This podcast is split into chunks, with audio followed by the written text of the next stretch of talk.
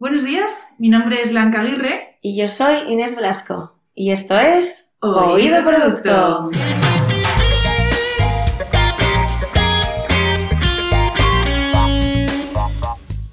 Bueno, bienvenidos un episodio más a Oído Producto, un podcast dirigido directamente a la comunidad en el que queremos pues, compartir experiencias o desencadenar una reflexión o simplemente compartir algún tipo de conocimiento que tengamos a través de entrevistas.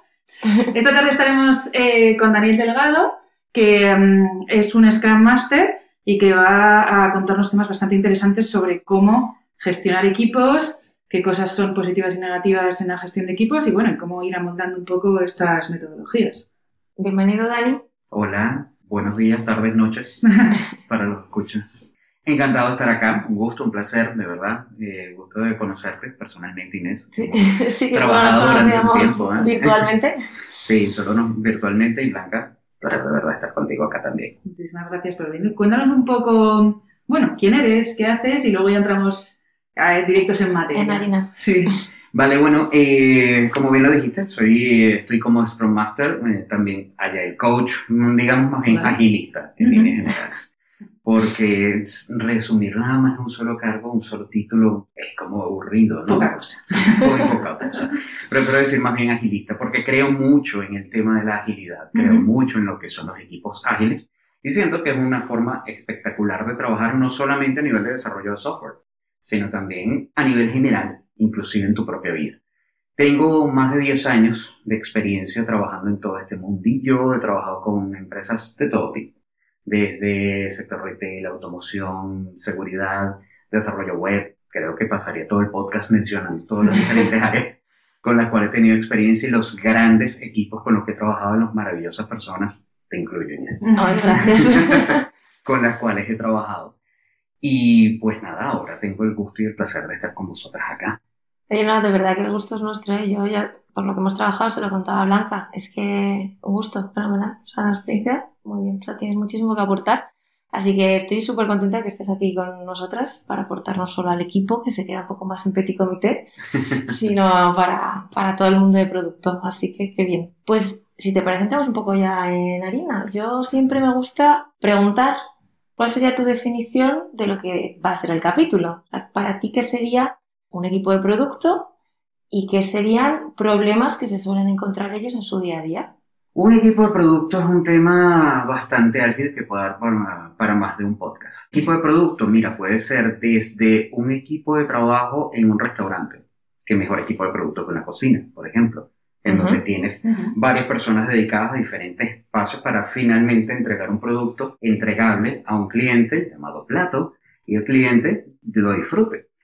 Tenemos también eh, cualquier cantidad de cosas que podrían mencionarse, como por ejemplo un equipo de desarrollo de software, tenemos un equipo de mercadeo, un equipo legal, wow, muchísimas cosas. Pero en sí, un equipo de producto, lo mejor que tiene un equipo de producto es saber definir, saber a qué se refiere su producto, entender las necesidades de a quién va dirigido su producto y mirarlo no solamente como que tú eres quien estás creando ese producto, sino mirarlo como que si tú lo vas a consumir en algún momento determinado. La mejor manera de meterte a a fondo, de, de sentirte parte de ello y al final tus necesidades como individuo son las que estás cubriendo como trabajador, digamos. Definitivamente, definitivamente. Y eso va en todo sentido, desde las cosas que quizás veamos como más sencillas o como más elementales, hasta las cosas que veamos muchísimo más complejas.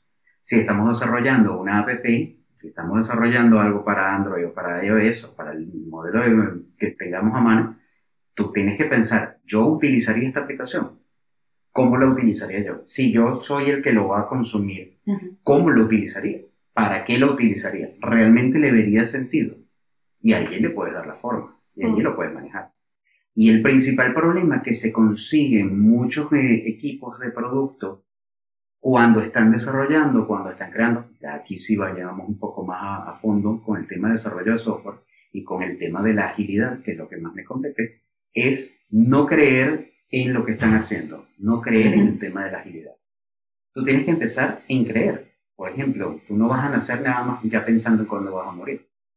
No importa cuánto inviertas tú como empresa en software, en equipos, en montar unos, unas oficinas espectaculares y montar muchísima gente si mantienes el mismo esquema de trabajo que estabas manteniendo anteriormente antes de adoptar el tema de la agilidad. El grave error que se comete, miremoslo desde dos puntos de vista. Desde el punto de vista corporativo, es creer que la agilidad es simplemente utilizar palabras maravillosas, términos técnicos espectaculares, ya tú no eres líder de producto, sino eres algo absolutamente impronunciable para mucha gente y que al final del día le preguntan, ¿a qué te dedicas, Ina? Sí, total. Ah, yo soy. Ina. Ah, vale. Blanca, ¿y qué haces tú exactamente cuando trabajas? "Mm, Bueno, sí, lo sabes definir. Porque puedes tenerlo definido en el papel, pero en la realidad tú dices, no tengo idea, no tengo idea de qué va esto. ¿no? Entonces, más allá de solamente definirlo con unos términos muy guay, muy chulos, muy simpáticos, muy agradables, es el tú saber realmente para qué sirve ese rol, para qué sirve cada una de las personas, cuál es su función, qué puede aportar, más allá de lo que haya una definición concreta dentro del documento.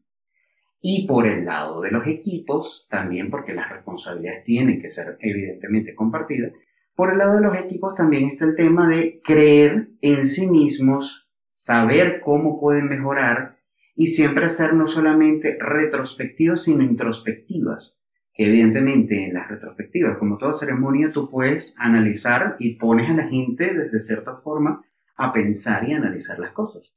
Pero también es importante que tú, como quien lo conduces, o tú, como quien eres parte de la retrospectiva, hagas una introspección en saber, ¿realmente lo que estamos haciendo merece la pena? ¿Realmente lo estamos haciendo bien? ¿Podría haber una mejor forma en la, que, en la cual lo hagamos? Y afortunadamente han ido surgiendo nuevos métodos de hacer retrospectivas, ceremonias, reuniones y todo lo demás, de manera tal de que los equipos puedan entender mucho mejor esa naturaleza y la forma de las cosas. Recordemos, el tema de la agilidad no es solamente de utilizar software maravillosos y utilizar unos sistemas de organización del equipo, sino va de la gente, va de las personas. Y si no estamos pendientes de esa salud del equipo, pues entonces mucho de ello se va perdiendo, mucho de ello no va quedando exactamente como debería quedar. Si adicionalmente a eso también tenemos que la gente no realmente se mete en lo que está haciendo, no busca las maneras en las cuales podamos mejorar como equipo, mm, pues entonces, ¿qué tanto estamos haciendo? Pues, o sea, que nos quedamos con dos claves un poco. Por una parte organizacional, casi que ser capaces de definir bien cuáles son los roles, cuáles son las responsabilidades de no caer en las palabras vacías, que no me, me gusta mucho el término de palabras vacías, es verdad que suenan muy bien, pero que al final no te dicen nada. Exacto. Y por la parte del equipo, introspectiva. Yo aquí eh, te quería hacer una pregunta eh, para no cerrar el tema de qué es un equipo de producto sin, sin ver esto. ¿Dirías que hay, algo, hay algún rol, claro, no sé si tal y como lo has planteado igual me vas a decir que no, pero ¿dirías que hay algún rol o que hay un triángulo, por ejemplo, que es necesario en un equipo de producto o que siempre va a depender del producto, de las necesidades de ese momento, de la compañía? O sea, ¿hay algún rol que te parece indispensable en un equipo? Por ejemplo, el, pues eso, el Scrum Master o el Delivery Manager, el Product Manager o el Product Owner. ¿Hay algo que creas que es indispensable o todo, o la estructura va a depender siempre, siempre, siempre del producto en sí mismo? La estructura siempre va a ir en función de cuál sea la necesidad que tú tengas. Ujú. Rol indispensable, todos. Para mí todos, absolutamente todos. Es como decir, ¿cuál de los órganos de tu cuerpo es más indispensable? ¿Puedes prescindir de uno de ellos? Sí. ¿Te iría bien? Probablemente, pero con los dos te iría mucho mejor, Ya. ¿cierto? Muy buena analogía, ¿eh? A ver, o es sea, verdad. tú perfectamente puedes andar en la vida con un solo ojo, sin problema alguno. ¿Te iría mejor con los dos? Pues por supuesto, porque para algo fue concebido el sistema, para tener los dos. ¿no? Sí. ¿Cuáles son los roles indispensables dentro de un equipo? Todos, todos. Inclusive hay casos en los cuales tú te pones a mirar y allí yo sí soy bastante, bastante fuerte con el tema de muchos agilistas, incluyéndome como agilista, que toman el, lo que es el decálogo del, del agilista, el decálogo del Scrum Master, como que si fuera una Biblia, como si fuera un manual de normas y procedimientos y de acá no nos podemos salir. Y no, lamentablemente no es así. Porque tú tienes que ver cuáles son las necesidades del equipo, tú tienes que entender cuáles son las realidades que tiene el equipo. No puedes encasillar a todo el mundo con que los roles tienen que ser este, este, este y este. Y más de allí no pueden ser. Ujú. Y realmente te aporta algo más si le cambias el nombre o no se lo cambias. No, pues entonces, Ujú. tan sencillo como eso. Me encanta porque si, o sea, si nos cogemos todos los capítulos anteriores del podcast, en absolutamente todos se habla de esto. Sí, sí, la conclusión es que las metodologías están para adaptarlas, básicamente. No te, iba- no te, no te digo para no utilizarlas o para tal, pero para que sea una guía, pero obviamente adaptarlas. Hombre, yo creo que en este episodio especialmente, que al final de lo que estamos hablando es de personas, ¿no? De un equipo, que somos humanos y que obviamente es que no va a tener nada que ver eh, un equipo de X personas y otro, porque es que todos actuamos diferentes, tenemos diferentes realidades y, y al final yo creo que todo lo que vas haciendo se tiene que ir adaptando a, a Que esas encajen personas, esas justo. personas, sí. Y tan Que les tiene- sirva, sí. tan se tiene que estar adaptando que fíjate que los firmantes del manifiesto ágil Ujú. que lo concibieron y fu- ha sido el gran boom de lo que se ha hecho a nivel de desarrollo de software y posteriormente con todas las demás áreas e inclusive los señores que desarrollaron el, el modelo de Scrum como modelo de, de trabajo en agilidad se han dado cuenta de que esto ya está vetusto, ya esto no funciona exactamente igual como nosotros lo concebimos 20 años atrás. Ujú. ¿Por qué? Porque tan sencillo como que la tecnología ha avanzado Claro. y las necesidades del mundo han cambiado de 20 años para acá. No nos vayamos muy lejos. Antes de la pandemia las necesidades que Total. teníamos eran cual, totalmente distintas. Es otro panorama totalmente. Si alguien nos hubiese dicho, chicos, van a trabajar todo el rato desde casa, no vais a tener contacto por dos años, eso es absolutamente inconcebible. Sí, tal cual. absolutamente inconcebible. Y nos reímos en la cara de esa gente y decimos, "Pero mira, por favor, ¿qué estás consumiendo? Sí, sí, tal cual. Esas ideas, ¿de dónde las sacas? Claro, hoy por hoy es absolutamente normal que tú estás en Madrid, el otro está en Singapur y el otro está en Argentina, o en donde sea. Tal cual. Bueno, No sin ir más nada. lejos, en, en mi equipo de ahora, ocho que somos, es que no repetimos provincia. Cada uno en una provincia de España. Sí, sí, sí. O sea, Los equipos con los que yo estaba trabajando recientemente, solamente habemos dos acá en Madrid. Y dije, ay, mira qué alegría. Tengo a alguien cerca, por lo menos en la misma ciudad. sí, y, está como súper normalizado. O sea, absolutamente normalizado. a que estás en Galicia, que estás en Córdoba, que estás en... Pues, pues qué bien. es que no, no implica yo creo que absolutamente nada. además y en muchos aspectos eh, nutre muchísimo más el, el equipo ¿eh? y tienes pues, eso, otros puntos de vista, otras realidades ¿no? que te pueden ayudar. Es verdad que puede tener sus dificultades, ¿no? porque en algunas cosas creo que nos cuesta menos relacionarnos en persona, en cuerpo, en carne y hueso, Claro. pero eh, para muchas otras cosas yo creo que sí que obviamente da flexibilidad, da tal, pero Sí. además que eso que aportas pues otras realidades, personas que trabajan desde Sudamérica, personas que tal, a mí me parece que Bueno, totalmente, Que- que esa libertad, bueno. total. Yéndonos al, tema más problema empresa, problema equipo, ¿qué consejo le darías a una empresa? Que veamos que el problema es que parece que no se terminan de definir muy bien los roles porque caemos en las palabras guays en inglés y ¿qué consejo le darías a una empresa que está buscando a una persona que quiere definir pues una necesidad, necesita una persona para hacer X y Z para no caer en esas palabras vacías y tener roles con sentido.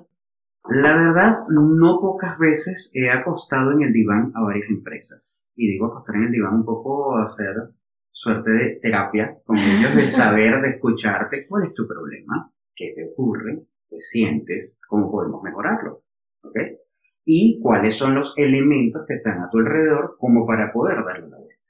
Mi padre solía decir una frase que mm, de verdad yo la he acuñado muchísimo. Hay dos cosas libres y gratis en esta vida, quizás las únicas, el amor y el miedo. Y el miedo a fallar es el principal miedo que tienen tanto los equipos como las empresas. Hay gente que le tiene terror a fallar, que le tiene un pánico, y hombre, es normal. Pero pregunto, ¿aprendemos más de la victoria o de la derrota? ¿Dónde nos hacemos más fuertes? ¿En la victoria o en la derrota? Una derrota bien, bien gestionada puede ser Por oro. supuesto. Puede ser oro. Hombre, tampoco acostumbrarnos a estar derrotados. Efectivamente. Pero ser capaces de o sea, totalmente estoy súper de acuerdo que Analizar derrota- un poco y pensar, ven acá, ¿por qué fallamos? ¿Dónde fallamos? ¿En qué fallamos? ¿Fallamos todos? ¿Falló uno? ¿Fallaron varios? Porque repartir la responsabilidad en algunas ocasiones sí tiene lógica, pero hay casos en los cuales no, la, la, la responsabilidad no es compartida. Responsabilidad puede recaer solamente sobre un elemento, no menciona una persona, sino sobre un elemento. Pero el principal temor que tienen las empresas es ese, fallar. Claro, lógico, estás haciendo una erogación de dinero importante, estás contratando a una gente y tú puedes perder dinero y lo puedes recuperar, pero perder tiempo, eso nada te lo va a recuperar. Nunca, nunca en la vida vas a recuperar eso. Tú puedes inclusive quebrar la empresa y volver sobre las cenizas y ser una empresa muchísimo más grande, pero imposible que recuperes ese tiempo. Sin embargo, ¿qué recomiendo yo? Piérdale miedo al, al fallar, piérdale miedo al cometer errores, porque solamente de esa manera es que tú vas a saber si estás o no estás por el buen camino. Inclusive, piérdele el miedo a buscar nuevas alternativas, buscar nuevas formas en las cuales tú puedas llegar al mismo objetivo en el que estabas. Porque quizás cuando comenzaste con ese proyecto, las realidades eran unas. Y a la vuelta de un año, a la vuelta de dos años, te das cuenta, no, es que ya no es lo mismo. ¿Y tendría sentido de alguna forma integrar esta revisión de, de que necesitamos en las personas, en los roles? Sí, por supuesto, porque que de pronto yo asigno, yo me pongo como que yo soy la persona que voy a asignar los roles, asigno un rol para ti y digo, eres la persona perfecta, y en ese momento sí, eres la persona perfecta. Pero en el desarrollo del tiempo y en el desarrollo de las cosas me doy cuenta que también tienes otras capacidades, tienes otras, tanto hard como soft skills, que puedes desarrollar, que puedes potenciar. Y que inclusive hay algunas que tú misma sabes oye, yo tengo esta capacidad, yo tengo este potencial y me gustaría probar. Bueno, vamos a intentarlo, vamos a darle la vuelta. Perderle el miedo a eso, al participar, al decir, vamos a, a, mirar otras cosas, vamos a ejecutar otros roles, no siempre te quedes con el mismo rol, porque al final del día terminas con el síndrome del quemado, el síndrome del botón.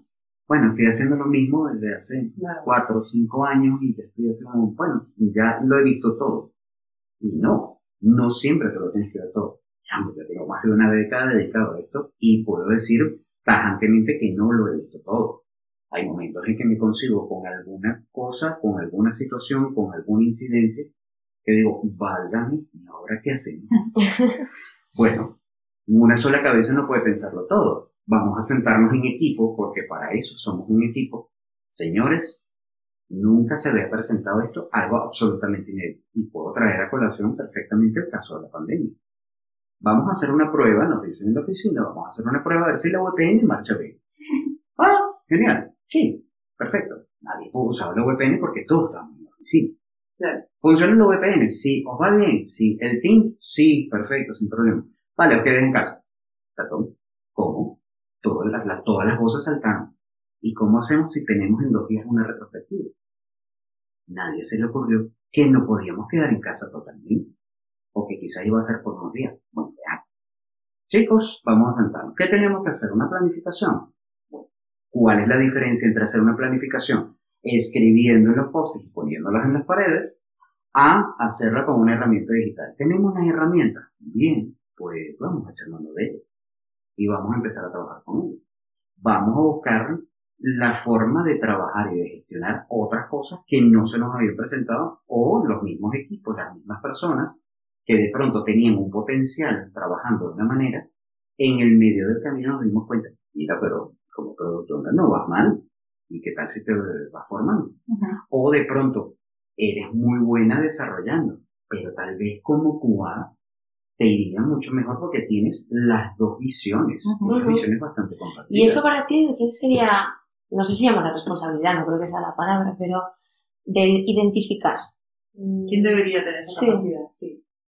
¿Sabes? pues eso, de, hacer ese comentario a una persona en plan, oye, he observado que tienes estas capacidades, puedes tirar hacia acá, o es más de la propia persona de tener esa proactividad. o igual compartido. Debería ser compartido, porque quizás tú tienes o alguna, algún potencial que nunca lo has manifestado de alguna manera o no se ha dado la oportunidad de que lo manifiestes. Puede ser el caso. Siempre has sido la que está nada más acá dentro de la oficina conversando y nunca has tenido oportunidad de hablar, por ejemplo, con el cliente. ¿Por qué? Porque se encargaba el responsable del proyecto, el project manager, el, el máster o quien sea la persona, pero no eres tú la persona. Pero de pronto tú dices, pero es que yo tengo facilidad para hacer esto. Yo puedo hacerlo. Bueno, vamos a intentarlo en una reunión. No llevo yo la voz cantante, sino la llevas tú o la llevamos de manera compartida. Vamos a probar, perderle el miedo a hacer esa prueba.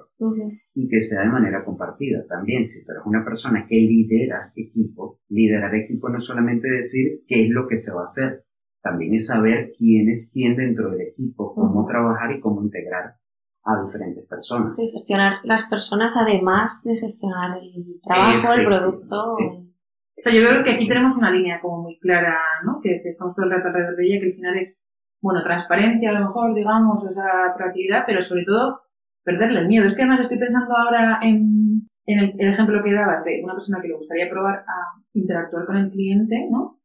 Y yo creo que sobre todo es perder el miedo a fallar rápido, ¿no? porque de hecho es mucho mejor que a lo mejor esta persona que le gustaría interactuar con el cliente decirle, no, vamos a estar medio año formándote para que puedas hablar con el cliente y en medio año te suelta una reunión tú sola con el cliente que a lo mejor efectivamente pues, no era lo tuyo, pero era eso que, tenías o, o, yo qué sé, o simplemente de hacer esa prueba no va bien, que sin embargo, pues eso, si lo vas haciendo poco a poco, mira, vamos un día y compartimos, el día siguiente tal, y eres capaz de evolucionar y oye, en la primera puedes fallar, en la segunda puedes, puedes cometer y más de la mano, más tarde, pero claro, claro. Sí. Es que de hecho me, me hace recordar un caso con una productora con la cual yo trabajé, que ella comenzó simplemente como ejecutiva de cuentas.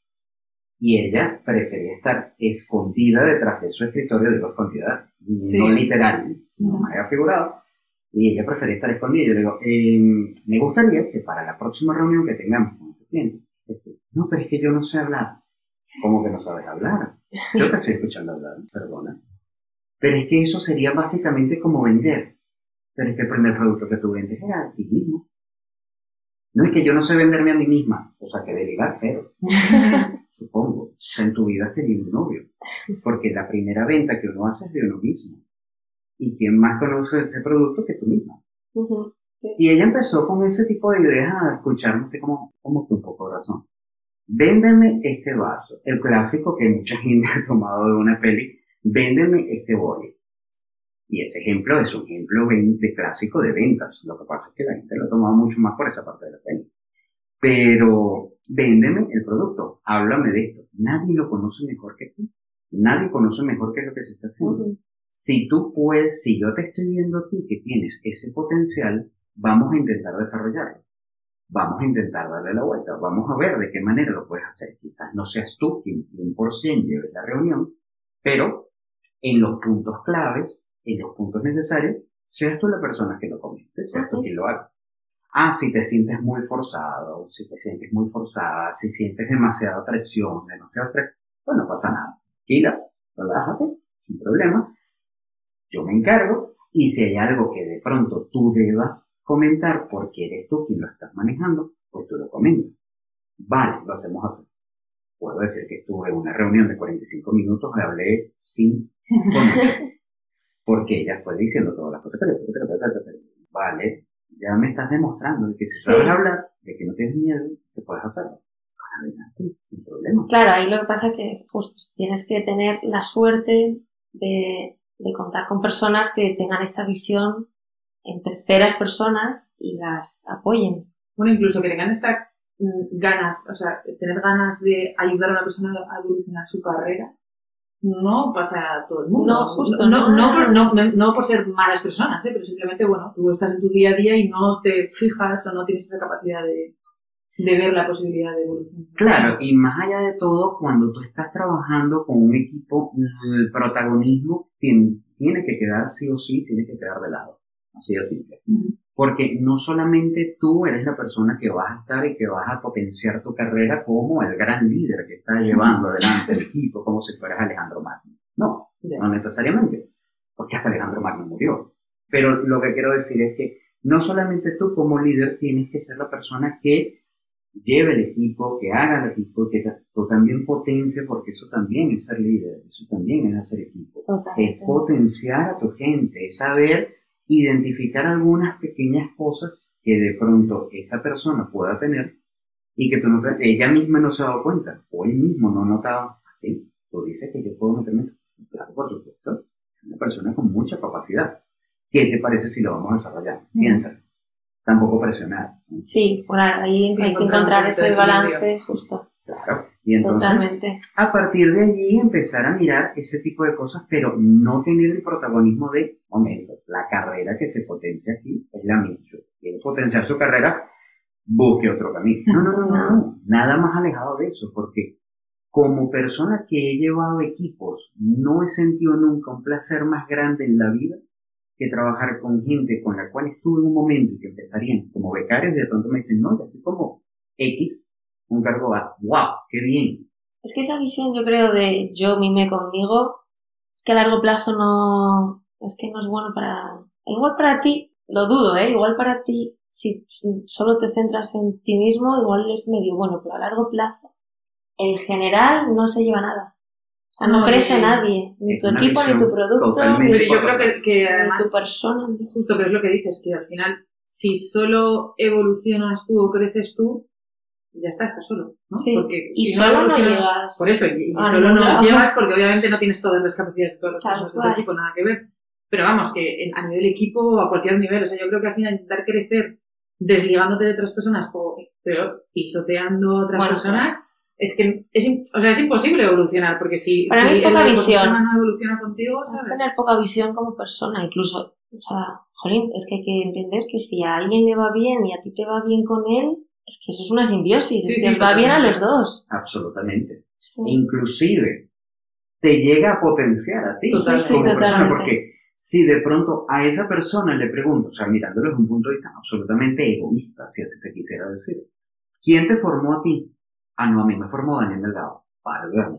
Pero, de verdad que, que, que quien te formó, te formó muy bien, por decir el nombre de una Sí, persona. sí. Como a mí de igual manera me ha pasado. Yo he tenido jefes fatales, unas calamidades, y he tenido jefes que a día de hoy yo digo, gracias a ese señor, gracias a esa señora, yo soy quien soy, profesionalmente hablando, porque han sido unas personas que han marcado mi vida de una manera tal que me han potenciado, pero wow, impresionante. Que yo sí, sí puedo decir profesionalmente, yo soy en buena medida gracias al compendio de esas grandes personas, e inclusive, ¿por qué no?, de esas malas personas. Sí, porque Ya. saber lo que no también es muy importante. Claro, claro, totalmente, Sí. totalmente porque volvemos al caso de perderle el miedo al fracaso, de la derrota de esas personas con las cuales te ha ido mal, con esas experiencias laborales en las cuales hemos estado mal, con esos equipos de trabajo con los cuales no ha funcionado del todo bien, tú dices, bueno, si se me presenta algo similar,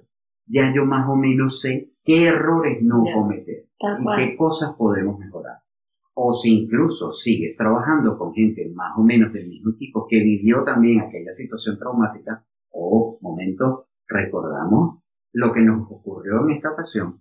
Sí, ¿verdad? Bueno, entonces vamos a tenerlo como, como punto de partida. Sí. Sí. No cometer los mismos errores. Justo ahí sacas la banderita de roja. Claro. O que me la Cuidado. saquen a mí Sí, también, porque me ha pasado con algunos equipos. Hey, Dani, ¿recuerdas que nos pasó algo así como esto? Pues mira, no lo había mirado, no lo había visto así. Tienes toda la razón. Qué bueno, gracias por levantar la bandera. Porque no solamente hay uno solo que debe levantar la bandera, que todo el mundo tenga su bandera. Sí, eso es muy importante. Un poco eh, con este mantra, ¿vale? Si de perdámosle el miedo en general, así como titular, en el día a día, ¿qué otros problemas te has encontrado en los equipos de, de producto? No sé, problemas a lo mejor más palpables, digamos, ¿no? Así del día a día. Pregunta interesante. Porque te podría mencionar muchas cosas. Por ejemplo, problemas del día a día, problemas del tema social, del tema, bueno, más que social, más sociocultural. Ujú. No nos entendemos. Por ejemplo, mi habla, evidentemente no soy español de nacimiento, ¿no? Pero me doy a entender y busco las maneras de darme a entender. Hay gente que de pronto no entiende qué es lo que quiero decir. Bueno, busca alguna forma, busca algún símil, busca algo que se parezca a lo que tú quieres decir. Incluso las barreras idiomáticas. Hoy por hoy yo celebro muchísimo a las personas que trabajan con más de un idioma, porque tu cerebro está en constante movimiento y tienes que hacer muchísimas cosas. Pero las barreras idiomáticas, si tienes que hablar con un equipo netamente en inglés o netamente en francés, o el idioma que sea, por mencionar dos que constantemente estamos escuchando, te puede pasar el caso de que no entiendes del todo porque están hablando con modismos, con temas muy Claro. locales. Dices, ah, no entendí qué me dijiste. Eso es un problema, eso es un tema. ¿No? Perder el miedo a preguntar, que te repitan, Claro, es muy importante, yo creo, en ese sentido. totalmente. Como, como acción, digamos, como accionable, una palanca. Oye, que si me lo han repetido dos veces y sigo sin enterarme, pues pregunto tres. Claro. Que va a ser mucho mejor que no enterarme y hacer algo que no debo. Perder el miedo a preguntar. Perder el miedo a decir, si alguien en alguna reunión dice, ¿se entendió? O en alguna charla inclusive, ¿se entendió lo que se dijo? Silencio absoluto. Ya.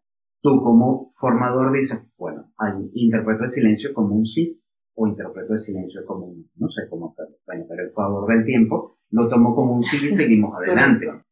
Pero de pronto no entendiste absolutamente nada. No, vamos a preguntar, vamos a hablar, vamos a hacer las cosas. Si estamos en una reunión de planificación y el equipo, hay alguien dentro del equipo que no entendió, es el momento de preguntar. Es preferible preguntar en el momento en que estás empezando con el proyecto a preguntar cuando ya todo está, está marchando. Pregunte usted antes de lanzar el cohete al espacio y no cuando el, el cohete esté en mitad del espacio.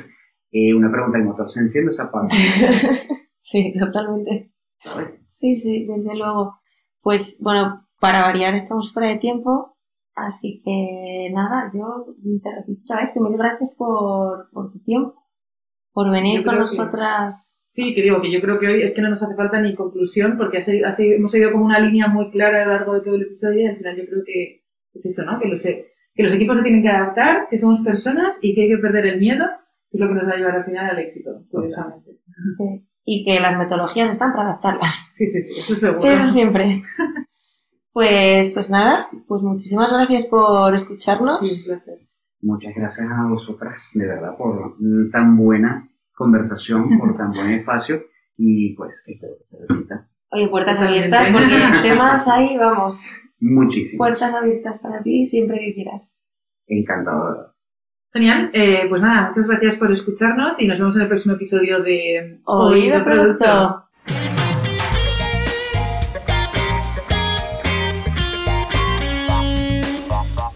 Eh, bueno, y como siempre, ya sabéis que estamos abiertos a escuchar cualquier tema que queráis pues, que compartamos, que debatamos, ideas de invitados que os parecen interesantes.